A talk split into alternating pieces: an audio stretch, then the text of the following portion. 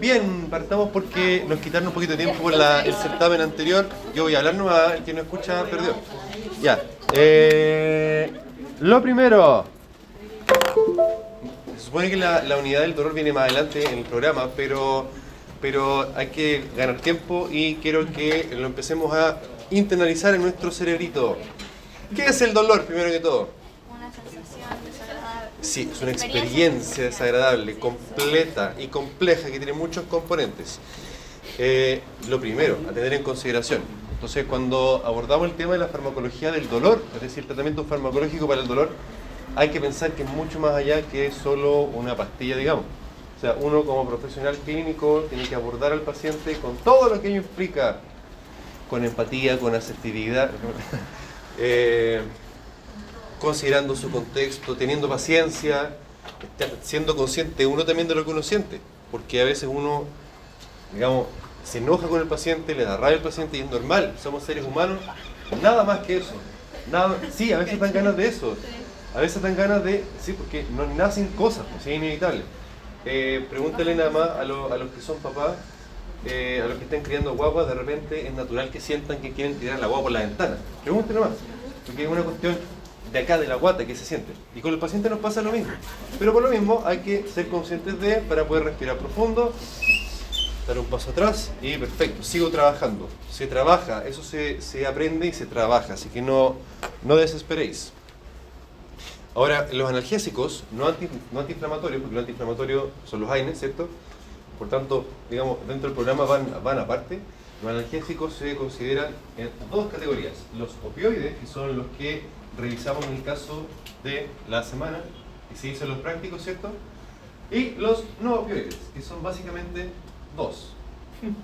¿Cuáles son? Los conocen. Les apuesto que los conocen. Lo han escuchado hablar miles de veces. Hasta en los memes. Los analgésicos no opioides. Paracetamol es uno de ellos, justamente. Paracetamol. Más antiguo que el hilo negro. Útil, sí. No es perfecto. Pero ninguno de nosotros es perfecto tampoco. Eh, tiene ciertas consideraciones que hay que tener en cuenta. Eh, y, también es un recurso, al fin y al cabo, un recurso que tenemos eh, y que ha existido por mucho tiempo ya. Entonces, hay que, hay que aprovecharlo. ¿Y el otro analgésico no opioide cuál es? ¿Me suena, no? La, la dipirona, sí. El metamisol o dipirona también. El otro que van a encontrar que es súper barato, está en todas partes, que según el país, porque hay distintas poblaciones que han tenido reacciones adversas, por lo cual hay países donde ya no existe la dipirona, ya no se fabrica, no se vende, digamos. Pero en nuestro continente, en América Latina, no tenemos problema. Aún, por lo menos. Pero como recuerdan, los fármacos siempre pasan por las distintas etapas de investigación, ¿cierto? Y hay una cuarta etapa de farmacovigilancia donde uno tiene que estar anotando reacciones adversas sin que pesquisa alguna, ¿cierto? Bien, para que lo hagan el día de mañana. Ahora, dolor, ¿cierto? Experiencia sensorial y emocional desagradable que se relaciona o no, por eso dice real o potencial, con daño tisular. Porque en su inmensa mayoría, pero no exclusivamente, el dolor se origina por estimulación de receptores de dolor, que se llamaban como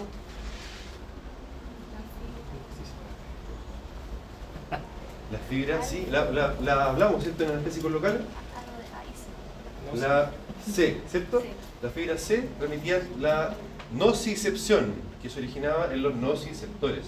Noci de noxa, que significa lesión en latín, o, o daño en latín. Eh, casi siempre, pero no siempre, el dolor se origina eh, por esa vía, pero no todos los dolores son nociceptivos, de hecho.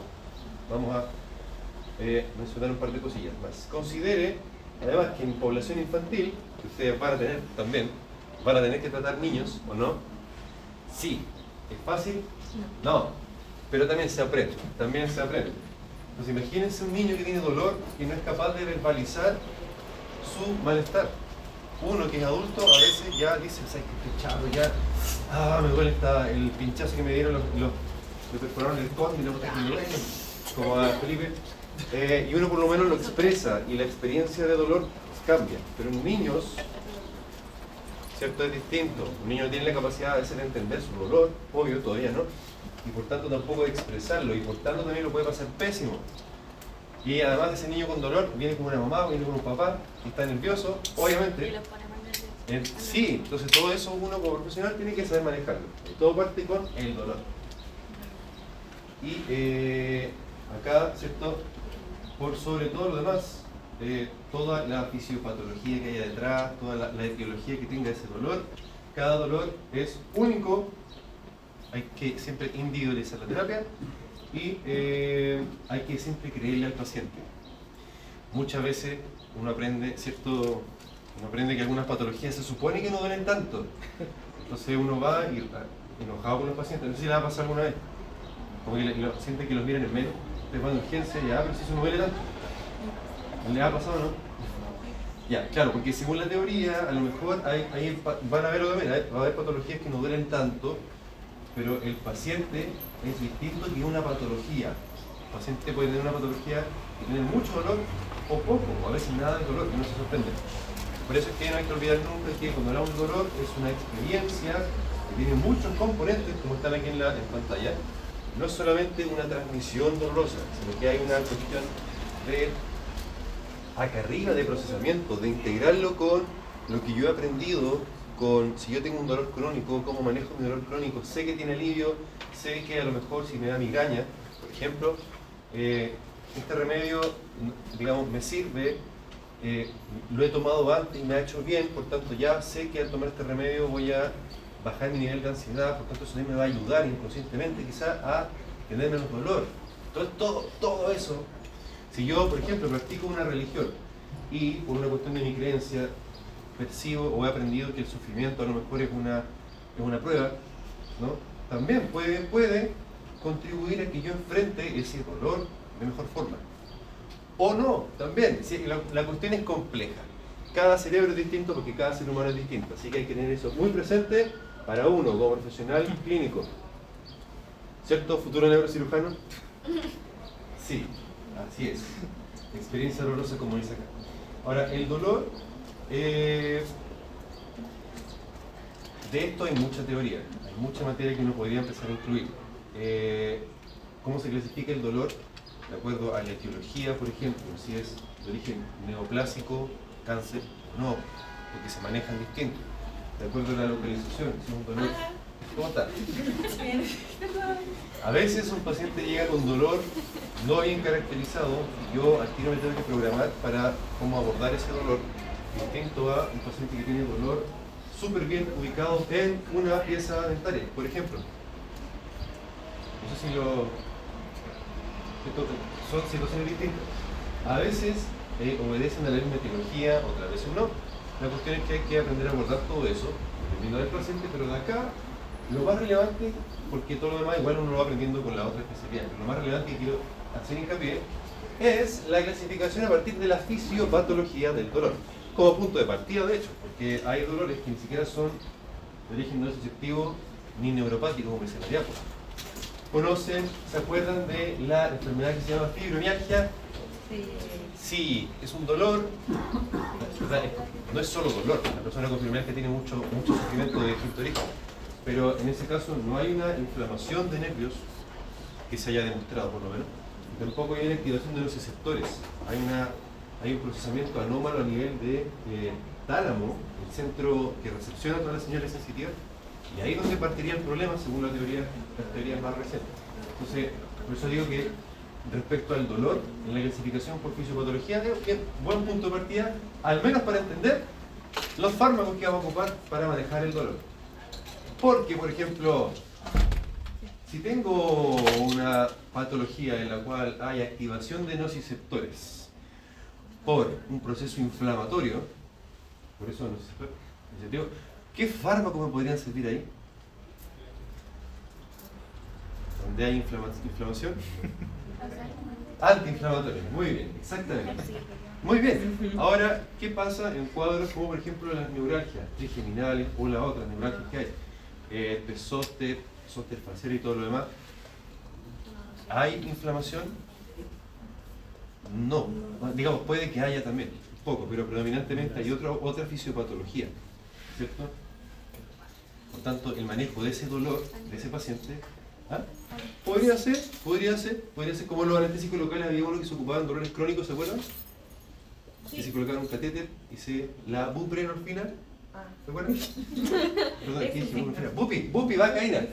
Buprenorfina, Bupi, vacaína. Ya. Eh, entonces, clasificación a partir de nociceptivo y neuropático. Eso marca mucho la diferencia cuando yo voy y decido qué medicamento me sirve o no para el paciente. Eh, ¿Cómo vamos? ¿Vamos bien o no? Sí. ¿de verdad? Bien. Excelente. Espérenme, déjenme que quiero aprovechar bien el tiempo porque ya nos quitaron 10 minutos. Eh, mensaje clave para la vida. Créanle al paciente si tiene dolor, aunque no encuentren nada, digan, ¿habrá algo más allá? Más allá de lo evidente.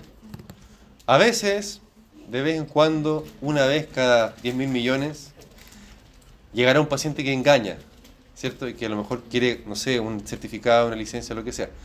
Pero son casos excepcionales. Si no hay un dolor, una causa evidente del dolor del paciente, la tengo que seguir buscando nomás. Ese es mi, es mi rol. Es verdad que existen pacientes con fines gananciales.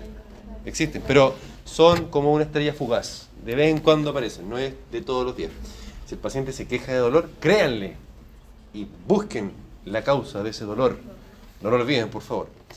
Ahora, junto con eso, cuando uno va y enfrenta el dolor en un paciente, eh, tengo que eh, contextualizarme, además de todo lo ya que ya sabemos, los antecedentes mórbidos de la, de la persona, eh, los tratamientos previos, la cuestión emocional, cómo está enfrentando el dolor, el contexto completo que yo enfrento como profesional clínico, un ser humano ayudando a otro ser humano, al fin y al cabo, está este esquemita que lo inventó la OMS hace mucho tiempo atrás y que es súper vigente, por muy, no sé, modificado que haya sido a lo largo del tiempo, que es la escalera o escala del dolor, que como pueden ver separa en tres escalones la decisión de analgésicos de acuerdo a la intensidad del dolor que tenga el paciente.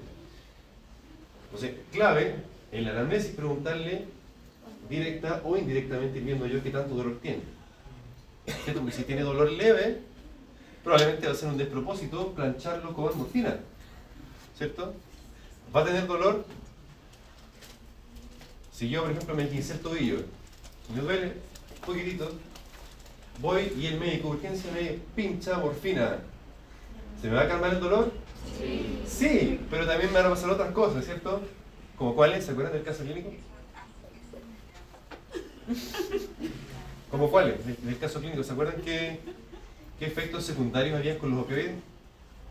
Hay muchos, pero algunos que recuerden depresión respiratoria, sí, ¿cierto? Voy a poner en riesgo, a un riesgo, en un riesgo injustificado a un paciente usando morfina cuando podría haber ocupado algún analgésico del primer escalón por dolores leves, como lo son los AINES o el nunca tan bien ponderado, paracetamol, o también la gran alternativa, la dipirona o metamisol. Muy bien, y así voy subiendo que aparecen los opioides débiles, tales como el muy conocido tramadol, o la otra que está siempre en los jarabes para tos, que es la codeína, que igual tiene efecto analgésico.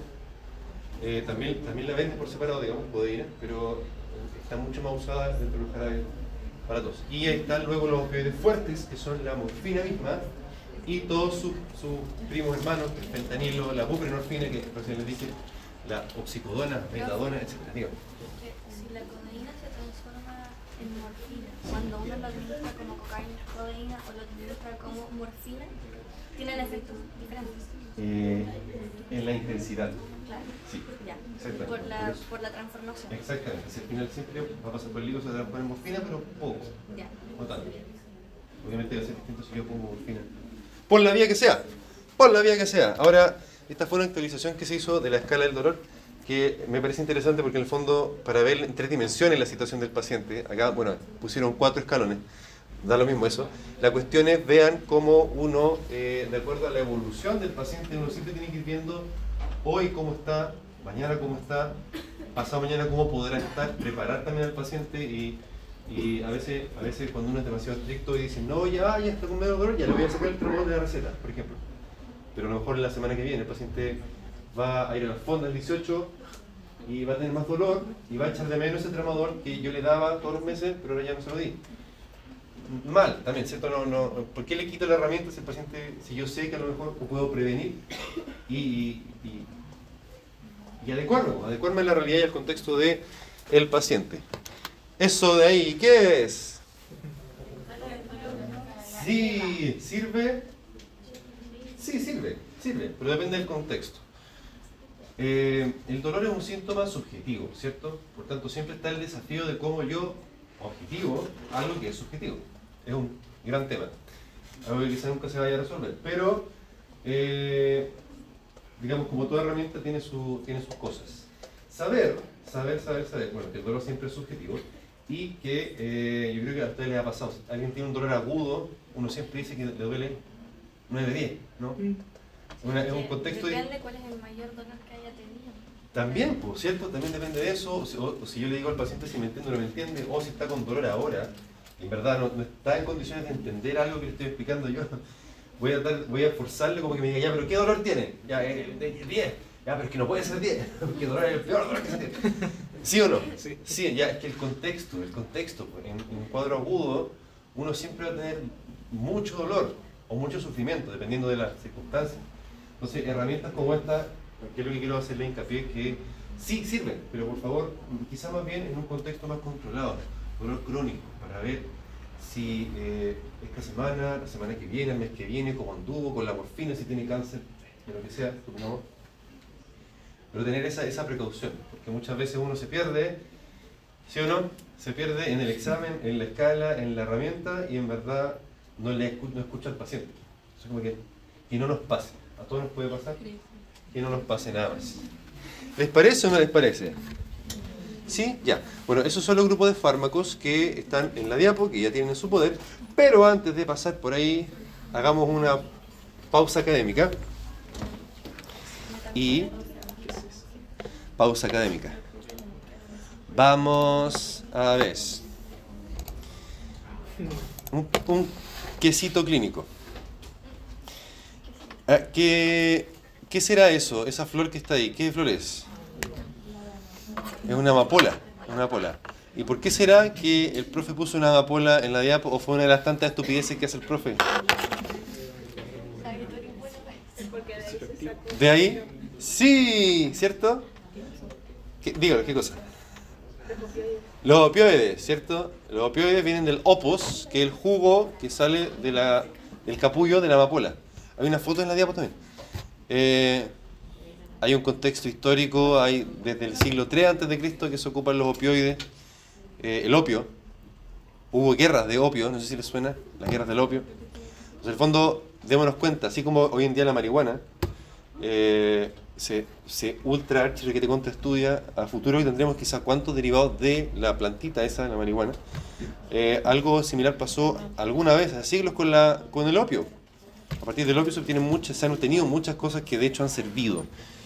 Eh, entonces, un poco uno como profesional de salud tiene que ver con altura de mira todo el fenómeno, ¿cierto? Y ver qué es lo que va surgiendo, qué es lo que se va aprendiendo de, etcétera, etcétera. Todo puede ser una oportunidad de aprendizaje. Por eso entonces la amapola, para recordar que de ahí se obtuvo el opio, como bien lo dijo Javi Martel, eh, sobrina de un colega otorrino. Prima, prima, prima del doctor Martel, otorrino. Sí se parecen. Son iguales. ¿En serio? Maravilloso, maravilloso. Ya, entonces, vamos a ver, observen aquí. Opioides, como los casos que vimos. ¿Quién me ayuda a leer? Anto, usted que está ahí atrás, bien cómoda en su refugio. ¿Ah? Perdón, Javiera. Perdón, es que hace poco me llegó un correo de justificativo de Anto. Hay que ver, pues tiene razón. Perdón, que se me cruzan los cables de repente. Son, los, opioides que consumo. Ya, entonces, ya Javi Ramírez.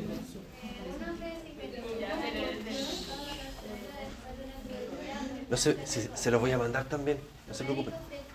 Sí. Me cambió el, perdón, agonista parcial. El corrector me cambia agonista parcial. Sí, por fin.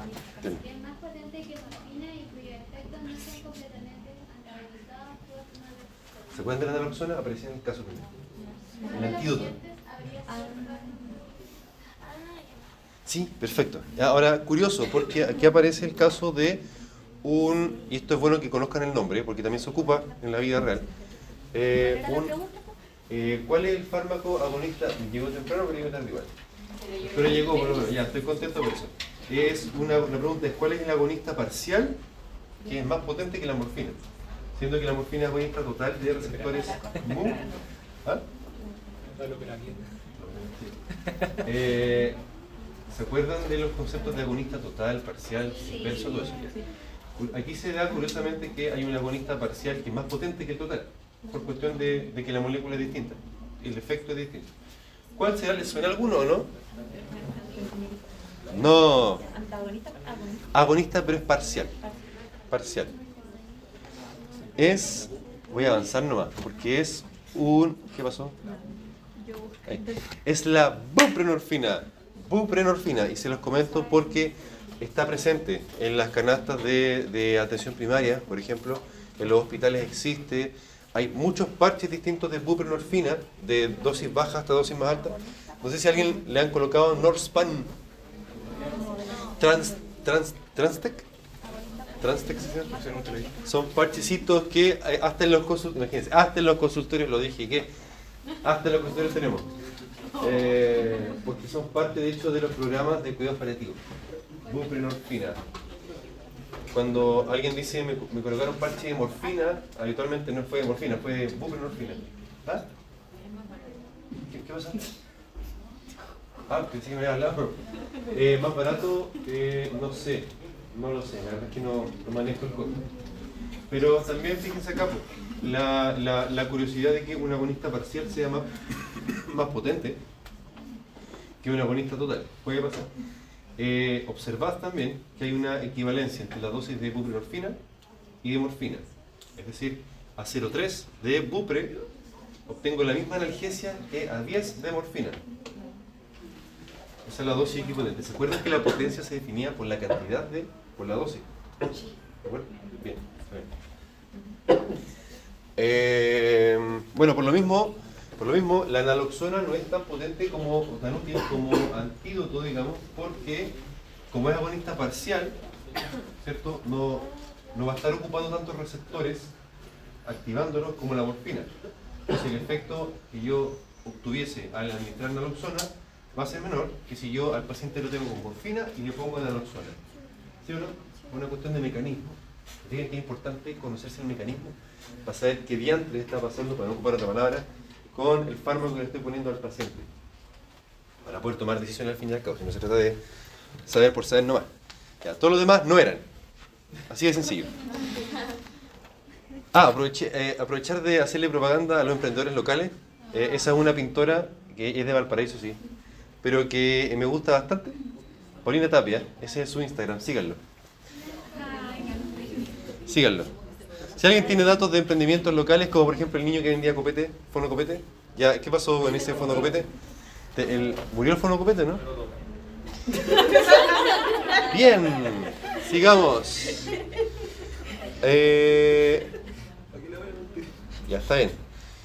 A ver, espérenme, ¿cuál déjenme adelantarme la respuesta, parece que pasamos este o no. Ah, ya, sí, esto es como para reforzar el aspecto fundamental de la morfina. ¿Quién puede leerme el caso, por favor? Eh, ¿cuál, de las dos? ¿Ah? Ya usted. ¿Sonó? Ya, sí. ¿Yo? Sí. Léale. Una mujer de 34 años ingresó al servicio de urgencias debido a múltiples fracturas que sufre en un accidente automovilístico. Se queja de gran dolor, gran de modo que se le administra una dosis de morfina vía intramuscular. Sí es. ¿Cuál es la acción a nivel molecular que genera el efecto analgésico del medicamento administrado a la paciente? ¿Cuál será? Ah, ahora me acordé. Esto me da el pie para mostrarles finalmente el mecanismo de acción de la morfina, que es bien complejo, pero es muy interesante. Vamos entonces a revisar el mecanismo de acción de los opioides. Bueno, esa era la, diapo para hacer una pausa. Esa era la introducción para los opioides, siempre con la amapola, ¿cierto? Eh, amapola del griego opos, el juguito de la, de la, de la, del capullito de la amapola, que antiguamente se lo fumaban. Eh, bueno, yo creo que hoy día también, pero... Eh, ahí está. Los receptores que ya conocemos de opioides, mu, delta, kappa y nociceptina. Y eh, fijaos, nada más aquí, lo interesante que es acá, el mecanismo de acción de los opioides. Actúan, si nos vamos a la sinapsis de las neuronitas, tanto a nivel presináptico como postsináptico.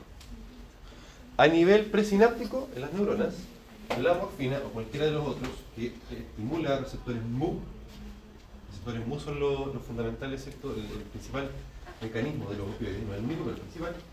Eh, algo, algo tiene que pasar si yo estimulo ese receptor para que disminuya la descarga de esa neurona presináptica.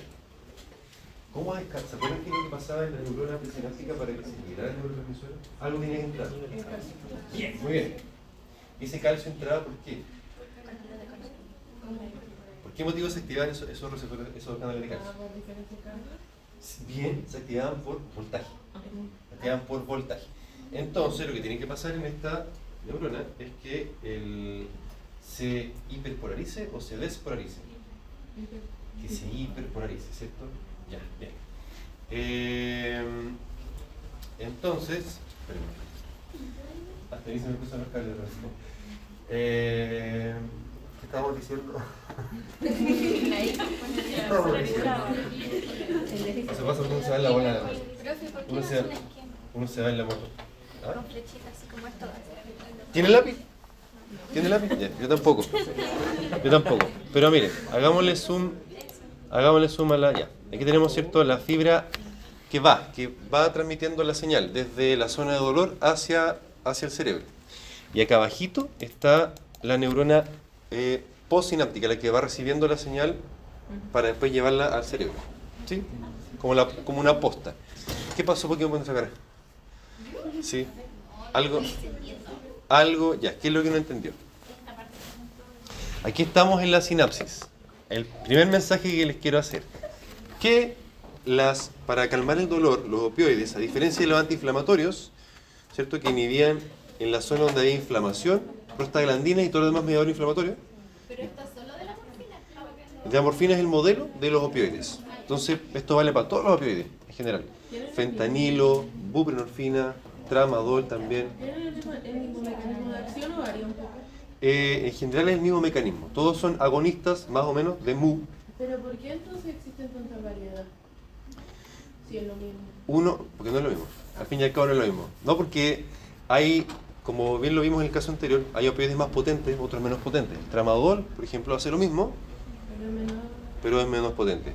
Ahora, agréguele, y esto también es algo más complejo, pero lo dejamos fuera de los opioides, que también estimulan otros receptores como el kappa. Había, de hecho, el caso del práctico, les hablaba también del kappa, ¿cierto? Kappa y delta también, claro. Y de hecho, ahí aparece el dualismo farmacológico, que eso ya es una cuestión más rara, donde activando un receptor eh, y activando otro que tiene una acción opuesta, se potencian como efecto analgésico. Una, una cuestión rara que yo prefiero dejarlo fuera. Eh, entonces, a diferencia de los antiinflamatorios, que hacen efecto en la zona donde hay una inflamación, y para la fiebre, ¿se acuerdan que los antiinflamatorios también actuaban en el hipotálamo, ¿cierto? Bajando, o sea, recuperando el set point, disminuyendo la llegada de prostaglandina a ese, a ese nivel, ¿cierto?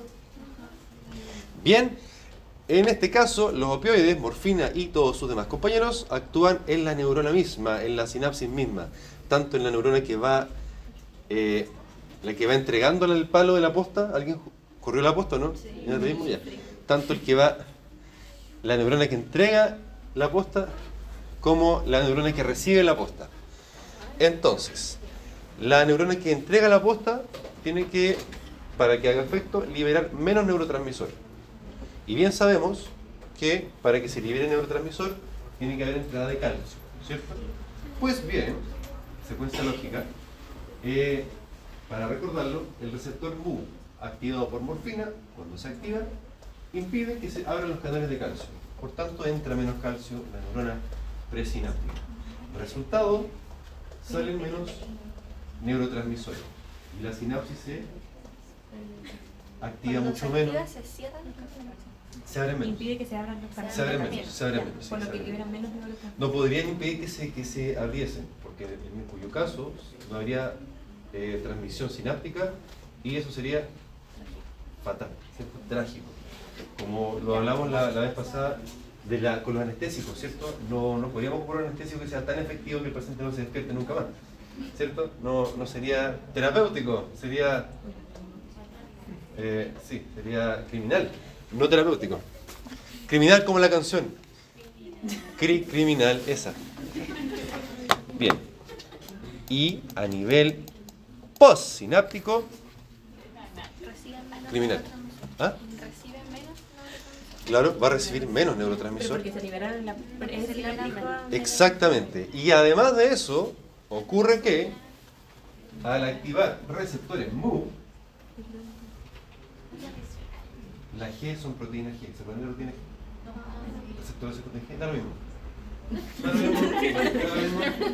Se abrirán más canales de potasio, con lo cual va a salir más potasio ¿Eso es en ambas o solo en la en la pos- postsináptica. Solo en la En la pos- postsináptica. Con lo cual, ¿qué pasa? Se hiperpolariza. Y si se hiperpolariza la neurona, se activa menos, baja menos la señal y por tanto no hay, no hay dolor, no hay señal dolorosa. Por esto son tan potentes los opioides como analgésicos, ¿no? Actúan en la neurona misma. Ahora, estoy mostrándoles las neuronas. En realidad, receptores MU hay en muchas partes. De hecho, muchos receptores MU tenemos en el tubo el que produce la caquita. Exactamente. Exactamente, pero nos estamos quedando por lo pronto con la cuestión de... eh, ese es el juguito. Me equivoqué, perdón. No, de nuevo. Ahí sí. Ese es el juguito que usted puede eh, consumir, digamos, con efecto alucinógeno. No, es como la, la ayahuasca y todas esas cosas. No le estoy dando idea, pero sí. ¿Y esa dónde se encuentra? Las amapolas crecen. ¿Es una ma- amapola? Eso es un capullito de una amapola, sí. Mire, no le recomiendo porque así como fumarse un, o tomarse un floripondio, no sé, no, no sé cuál es. o la ayahuasca o, o todas las demás, bueno, la marihuana también, pues, sí. Y la, ¿Se acuerdan de la tropina? Que también se obtenía de una plantita. Ya, pues sí, mucho. Ahí uno puede entrar en la eterna discusión de que los remedios naturales y no. ¿A ¿Dónde ponemos el límite? En el fondo, muchas de las moléculas que se ocupan, de hecho, salen de las plantas. Se van sintetizando, se van perfeccionando y todo, pero de alguna parte nace todo.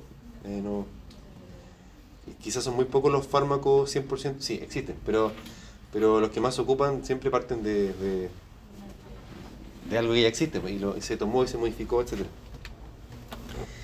Eh, por tanto, ¿cuál sería el mecanismo de acción de la morfina correcto?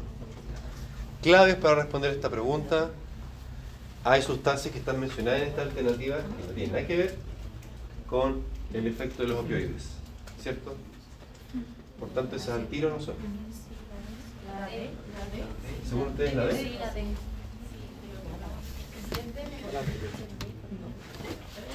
Bien, muy bien. A, la- a nivel presináptico y a nivel postsináptico y todas las demás cosas. Eh, como les comentaba, ahí está la misma explicación que les di recién. Como les comentaba, ah, no puse el descarte. Bueno, pero como les comentaba, el- cuando uno enfrenta una pregunta como esa, yo voy y descarto el tiro las alternativas que tienen nada que ver con lo que yo sé de los opioides, ¿cierto? La, ¿Cuáles eran los conceptos clave ahí para responder esa pregunta? Potasio, postsináptico, receptor MU, etcétera, pero su- sustancia P. ¿Ah? Que se abre o que se cierra. Claro, también. Pero ya con esos primeros, primeras claves, puntos de vista, eh, me, me sirven para, para abordar bien la, la pregunta. ¿Sí o no? Bien, muy bien. Ahora, eh, espérenme, déjenme un segundito, quiero ver si es que... No, hay otro. Miren, amapolas. Eh, Denme un segundito, porque no sé si lo hice aquí o no lo hice acá. No, espérame. Sí, ya, no importa. Eh,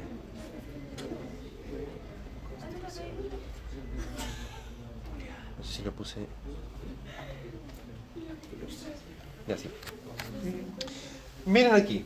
Los opioides, como bien vieron en el caso clínico y está escrito en el apunte, tienen muchos efectos adversos, ¿cierto? Muchos. El peor de los cuales era la depresión respiratoria, sí. Pero hay muchas otras cosas más que producen los opioides y que de hecho es bastante frecuente de ver. Si usted, por ejemplo, va a ser maxilofacial o implantólogo o endodoncista o lo que se le ocurra, de repente va a decir, pucha ya, este paciente harto dolor, bueno, pasemos a ocupar tramador, por ejemplo. O si un paciente, pongámosle, si un paciente que tiene eh, fibromialgia, si bien los opioides y la fibromialgia no se mezclan mucho, pero, pero igual podría ser, digamos, podría ser. eh, hay que tener en consideración cuáles son los efectos adversos para advertir al paciente, ¿cierto? Eventualmente manejarlo, pero también advertirle que hay cosas que pueden pasar usando opioides, tales como lo que le pasó a esta paciente. ¿Qué es lo que le pasó a la paciente? ¿Quién puede ayudarme a leer? Ya, Una, Javiera. Se confundió. Oye, Sí. Ya, dele, Javier, ya. Pero ¿cómo Ya, que ya. Javiera? Que recién fue Javiera, ya, filo. Ya, vamos. mujer de 67 años consultó con su médico por constipación. Tenía además gran dolor óseo debido a metástasis por un cáncer mamario. Por este motivo había iniciado tratamiento con morfina en las últimas dos semanas. ¿La pregunta es? Ya, ¿cuál de las siguientes, Javi? Javi, otra vez. Agustina. ¿Cuál de las siguientes acciones es la más probablemente implicada en el efecto adverso que, presenta en la, que se presentó en la paciente? Aquí está un poco más difícil.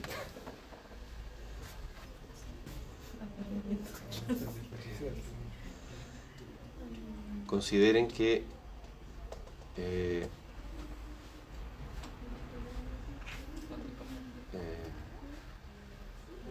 consideren cómo, cómo seguir con la, explicación a dar? Eh, por mucho que sean odontólogos, si van a ocupar un medicamento que obviamente tiene efecto en el sistémico, igual hay que saber, saber lo otro. En cierta forma, no olvidemos que la odontología es como una especie de especialización de la medicina. Así que igual no, no son dientistas, son profesionales con todo lo que ello implica. En este caso, lo que sucede es que, en, en sencillo, impiden que el tubo digestivo se contraiga. No sé si alguien ha tomado tramador o le han colocado a algún familiar y se hinchan como sapo. Y se hinchan, porque el, el tubo, digamos, se contrae menos. Se contrae menos. Entonces, no, obviamente que no baja, no baja el cacú. Eh, por ahí una de las alternativas hablaba de, de hecho, eh, ablandamiento de las heces, pero resulta que si el intestino se contrae menos, el intestino se contrae menos, la caquita no se ablanda, todo lo contrario, se endurece. ¿Por qué se endurecerá? Cuando uno se hincha o disminuye el tránsito intestinal, eh, la caquita en vez de ablandarse, como dice acá, esta no era la alternativa correcta, se endurece. ¿Pero por qué pasará eso? Porque se reabsorbe más agua. En el colon se reabsorbe más agua. Entonces, la caquita sale como caquita de conejo. No sé, caprina. Eh, ca- de posiciones caprinas, le llamamos nosotros, ¿cierto? Son chiquititas, duras y secas, digamos. Y, y duele, la persona que tiene esto le cuesta para hacer, para obrar. Para dar del cuerpo también decimos, ¿cierto? Eh, otra cosa, espérame. Eh, ah, sí, ya. Atención aquí. ¿Quién podría leerme este caso, por favor? ¿A quién le cambiamos el nombre? ¿Ah? ¿A quién le cambiamos el nombre? ¿A quién le cambió el nombre ahora? Javi. La probabilidad de que alguien se llame Javier aquí es muy alta. Eso, eso sí. Ya, Javi, entonces lea. No, yo no. Muchas gracias. Ya, bueno, aquí en este caso, para cuando lo lean con calmita en su casita, eh, una paciente que llegó con mucho dolor en su guatita y que tenía antecedentes de cáncer ovárico. ¿Ovárico, cierto? Sí. Ovárico. Eh, sí, ¿cierto? bueno, el cáncer es una enfermedad, una enfermedad asa, porque en realidad eh, puede evolucionar de muchas formas distintas, así como hay órganos y células en el cuerpo, hay tipos de cáncer, y cada paciente además es distinto, entonces realmente es como una cuestión súper, súper compleja. Y eh, la persona con, con dolor por cáncer, afortunadamente, en Chile al menos tenemos el programa de cuidados paliativos que funciona más o menos bien, digamos. Eh, pero por lo mismo puede hacer que usted el día de mañana, si trabaja en la red o en, la parte privada también, eh, no se ocupa tanto, pero, pero la idea es que usted lo, lo sepa, lo sepa ocupar, va a tener disponible, por tanto, opioides, que por lo demás, opioides que se ocupan en exceso también se prestan para el leseo, ¿cierto? Y el mal uso. Todo lo que pasa en Estados Unidos todavía no pasa en Chile. El tema del, del, del sobreuso de la morfina, del fentanilo, la droga zombie, ¿has visto la noticia? La droga zombie. Fentanilo, fentanilo es la droga zombie. Eh, porque es, mire, si la morfina es 1, el fentanilo es 50, mucho más potente que la morfina. Se lo pueden inyectar, se pueden colocar en parche también. Eh, sí, bueno, eh, eh, entonces consideren esto, ustedes pueden ser la puerta de entrada para que esa persona se consiga una receta de morfina. Porque usted va a tener la posibilidad de prescribir fármacos, entre los cuales también están los, los tramadoles, las codinas, las morfinas, los fentanilos también, ¿por qué no? Hace tiempo atrás, no sé si se acuerdan, ah, no, no se acuerdan. Hace mucho tiempo atrás surgió también la, la, la, la resolución de que podían. Y la idea es que sí, pues ustedes van a ser cirujanos dentistas. Van a operar gente, van a tajear, sajear, pinchar, como lo hicieron hoy día, a pacientes. Entonces, tienen que ser capaces de manejar herramientas para calmar el dolor. Entonces, en este caso, ¿cuál creen ustedes que es la reacción que pudiese llegar a, sucederse? Por ahí aparecen un par de preguntitas que estaban en la pregunta original, digamos, por eso igual las incluí. Respecto de fenómenos fisiológicos de la parte respiratoria. Pero había uno muy importante que también apareció en el caso clínico que vimos en la semana.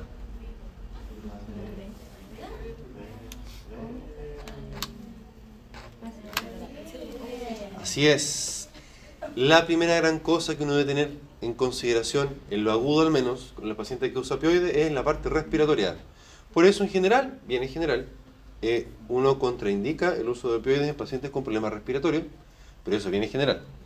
Porque si, por ejemplo, tengo un paciente con fibrosis pulmonar que está ya, digamos, avanzado en su enfermedad, le damos nomás opioides, porque eso también calma la ansiedad, eh, disminuye la, la descarga, ¿no? Para, para darle mejor calidad de vida. Entonces, pero, pero si tengo un paciente, supongamos, con asmático que está descompensado y que llegó a la consulta dental, ahí pongámosle ojo, ¿cierto? Porque hay un riesgo de...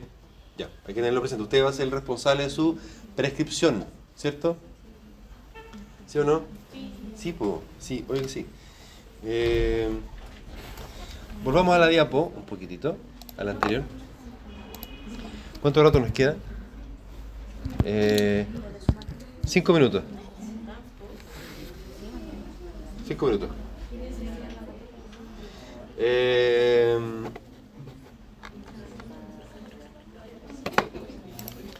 ¿Se acuerdan que les mencioné? Ay, ¿qué pasó? ¿Se acuerdan que les mencioné dos fármacos que no eran eh, opioides, pero que sirven como analgésicos?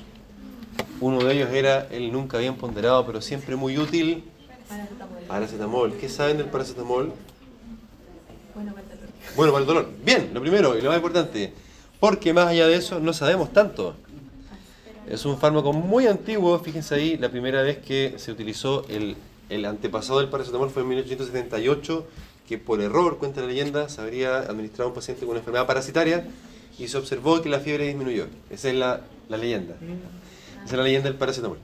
De ahí para adelante, por supuesto, fueron perfeccionándose la- la- las moléculas y hoy en día tenemos paracetamol. Miren, ese es el, el abuelo del paracetamol. Acetinalida, acet, acetanilida, eh, antifebrina la llamaban antiguamente. Y a pesar de la historia que hay y lo útil que puede llegar a ser, su mecanismo de acción no se sabe todavía. Lo que sí les tengo que mencionar, hay muchas teorías de hecho, ¿ah? No. En aquí, en este artículo del año 2014, eh, planteaban varios, varios posibles mecanismos que se han ido observando. Ítalo la otra vez me, me- me estuvo hablando de un mecanismo que, que de, está pescando.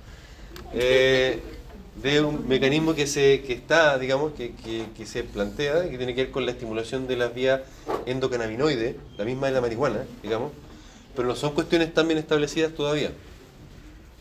Eh, serotonina, óxido nitroso, óxido nítrico, perdón, a nivel, a nivel medular, etcétera. Un montón de cosas que se plantean, pero ninguno fehacientemente demostrado. El que está en la diapo actualmente eh, da, digamos, pie un poco para, para explicar posiblemente el efecto analgésico y con el cual quiero hacerle hincapié una, una idea para que no tengan problemas en policlínico.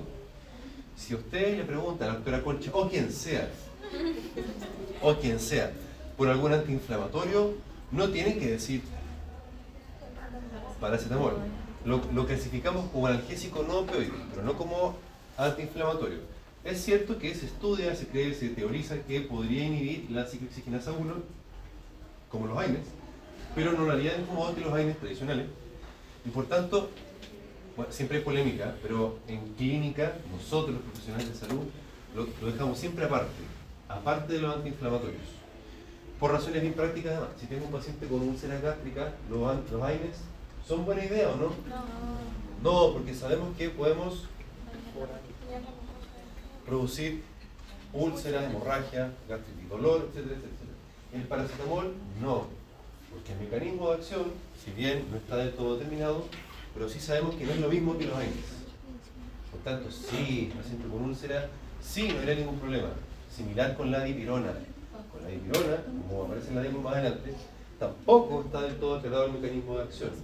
Pero sí se sabe, al igual que el paracetamol, que tiene efecto analgésico, que no es potente, pero que igual me sirve. Y es barato. Y es seguro, sobre todo si el paciente lo ha ocupado antes y ya tengo clara, digamos, la, la cancha. Y no debería pasar ningún problema. Si bien es cierto, dice bien todo. ¿Qué, ¿Qué vio? ¿Qué vio? ¿Qué es lo que vio? Sea 8 no. Sea 8 no. Lo otro que necesito hacerles hincapié, aprovechando la circunstancia, tiene que ver con, observen acá, perdón, me equivoqué,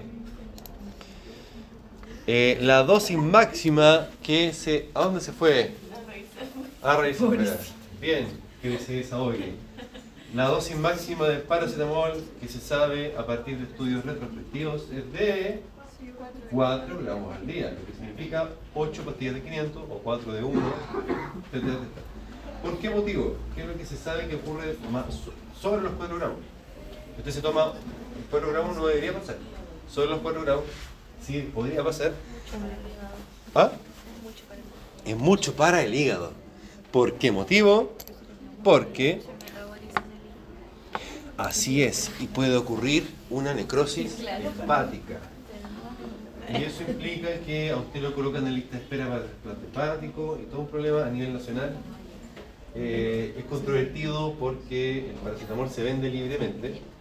Eh, entonces, también siempre está la eterna discusión de si se prohíbe o no se prohíbe, porque igual hay riesgo de suicidio, ¿cierto?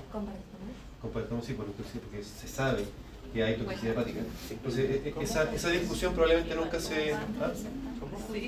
Que hay, hay personas que tratan, tratan de quitarse la vida tomando paracetamol porque se sabe, o el mundo sabe ya, a esta altura que puede haber problemas hepáticos. Y además que es barata. Y yo puedo ir, me compro una caja, me da la caja. Eh, entonces es como una, una, una puerta de entrada más o menos fácil. No lo piense, por favor. Me van a echar la culpa a mí después. Eh, hay una lista a nivel nacional de trasplantes de hígado por lo menos. Pero prioridad. Eh, se prioriza en base a algunos criterios, como por ejemplo, bueno, el pronóstico.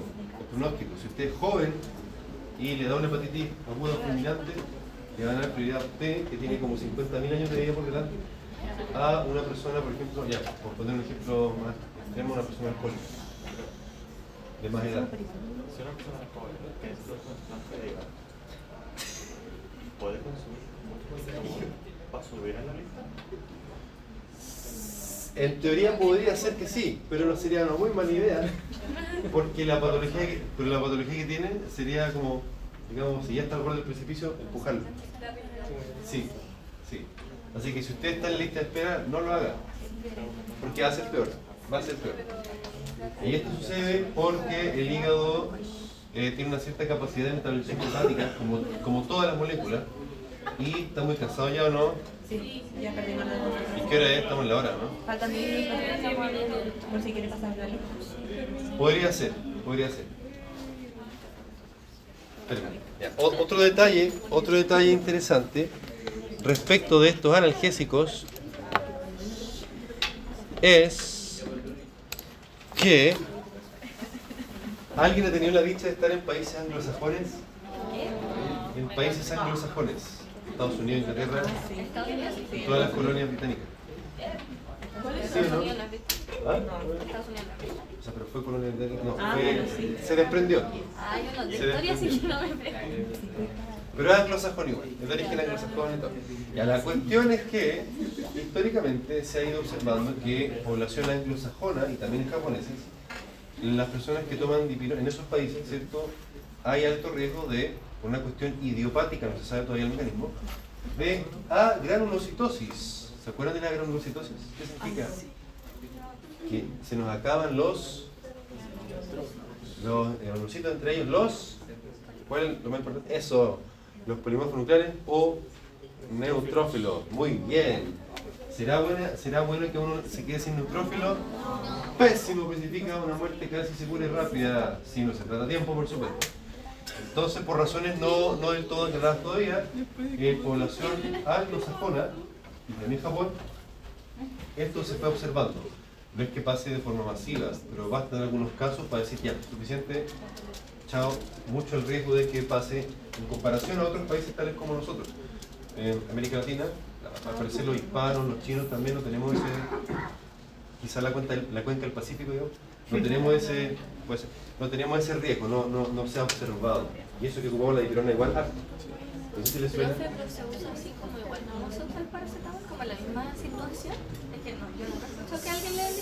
Sí, exactamente. Si usted recuerda, qué buena pregunta, Javi.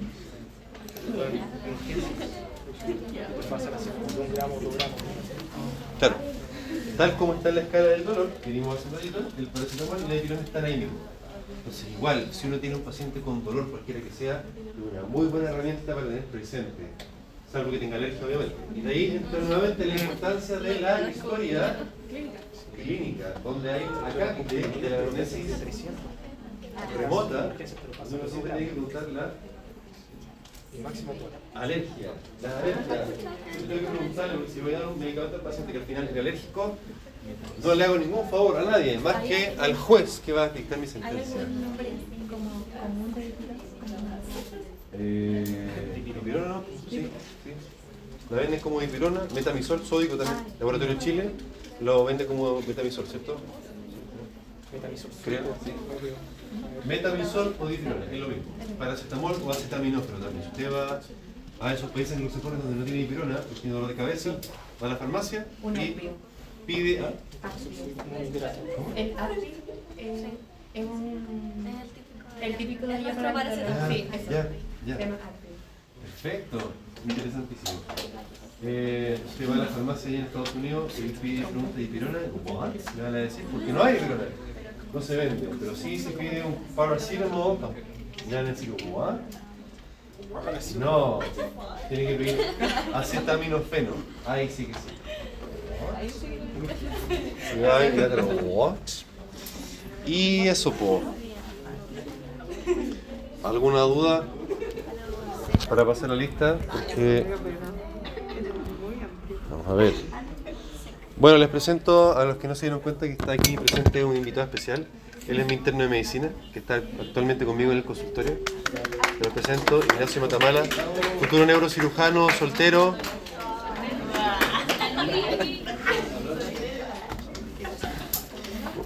Muy responsable